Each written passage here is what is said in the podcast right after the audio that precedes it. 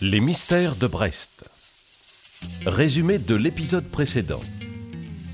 Le pendu qu'on a retrouvé sur le monument aux morts du port de commerce laisse pantois le commissaire Pichon et son adjoint Santoni. Mais surtout, il inquiète Hubert Massé, patron du QG de Brest 2000, qui engage un privé, Robin, pour veiller au bon déroulement de la manifestation.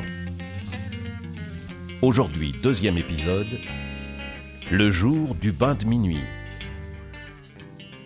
La nuit a jeté son manteau étoilé sur la rade de Brest.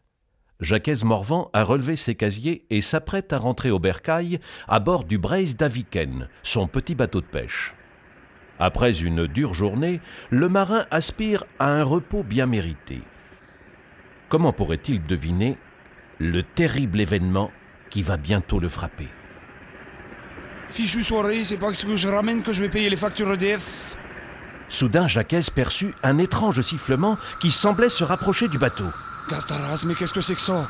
Ce bruit est insupportable. L'inquiétante hypothèse d'un concert de Céline Dion sur le port étant à exclure, Jacques observait maintenant les eaux qui commençaient à bouillonner.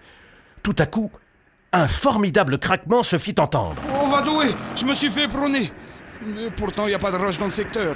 Vite, gardez son sang-froid, lancez une fusée de détresse, enfilez un gilet de sauvetage et communiquez ma position par radio. En quelques minutes, le Brace d'Aviken fut happé par les flots. Lorsque les gardes-côtes Yvon et Alan parvinrent à hauteur de Jacques, celui-ci barbotait dans l'eau en poussant des jurons grossiers en breton.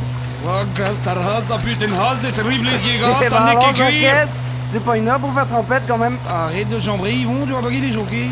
Il vient de perdre son gagne-pain, demain il va pointer à la NPE, toi tu lui demandes s'il est en température pour son bain de minuit. Ok, ok, allez Jacques, on va au PC Et vous allez nous raconter tout ça.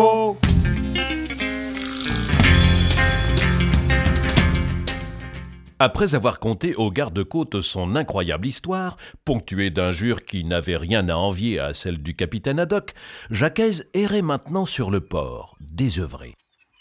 Papa, j'ai appris la catastrophe. J'ai eu si peur. Tu n'as rien dit, moi. Non, ma petite, rassure-toi. Je suis seulement trempé jusqu'aux os. Et le bateau? Éperonné. Personne n'a voulu me croire, mais on me l'a coulé. Gast, il sert désormais de résidence principale au crap. C'est horrible, papa. Qu'allons-nous devenir sans le Brest d'Aviken? Je ne sais pas, Calano. Mais aussi vrai que je m'appelle Jacques, je retrouverai ce monstre et je me vengerai. Deux jours plus tard, l'enquête de Robin sur l'affaire du pendu le menait dans un pub du port de commerce, le Tarain. Quelques rencontres nocturnes lui apprendraient peut-être quelque chose. Après un très local, Salut, ça gaz. Robin s'installa au comptoir et commanda une bière. Hé, mon gars, tu crois toi au monstre Pardon, Pépé Laisse tomber, c'est Jacques. Il croit avoir vu Nessie. Le monstre du Loch Ness yes, Nessie aurait coulé son bateau. C'est ça, hein, Jacques.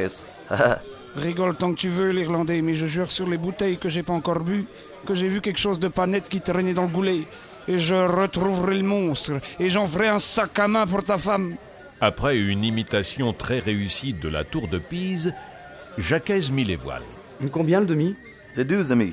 euh, Dites, le pendu, vous le connaissiez? Pourquoi? Tu es flic Privé seulement. J'ai déjà répondu au policeman. Jamais vu dans le coin. Tu sais, il y a du monde ici le soir, et du boucan. Surtout quand un type décide de jouer de la bombarde.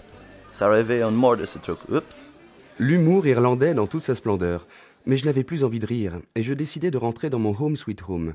Je n'avais pas fait trois pas dehors que je tombais sur le dénommé Jacques appuyé sur un joli brin de fille. Alors Pépé, ça va mieux? Et mon fils, demain soir, je pars à la chasse aux monstres. Si tu veux, tu peux m'accompagner. Ne dis pas de bêtises, papa. Allez, viens, rentrons. Hum, Délire d'alcoolique probablement. Mais je n'arrivais pas à m'ôter de la tête l'idée qu'il y avait peut-être un fond de vérité là-dessous. Et puis, il y avait la fille. Ok Jacques, je viens avec toi.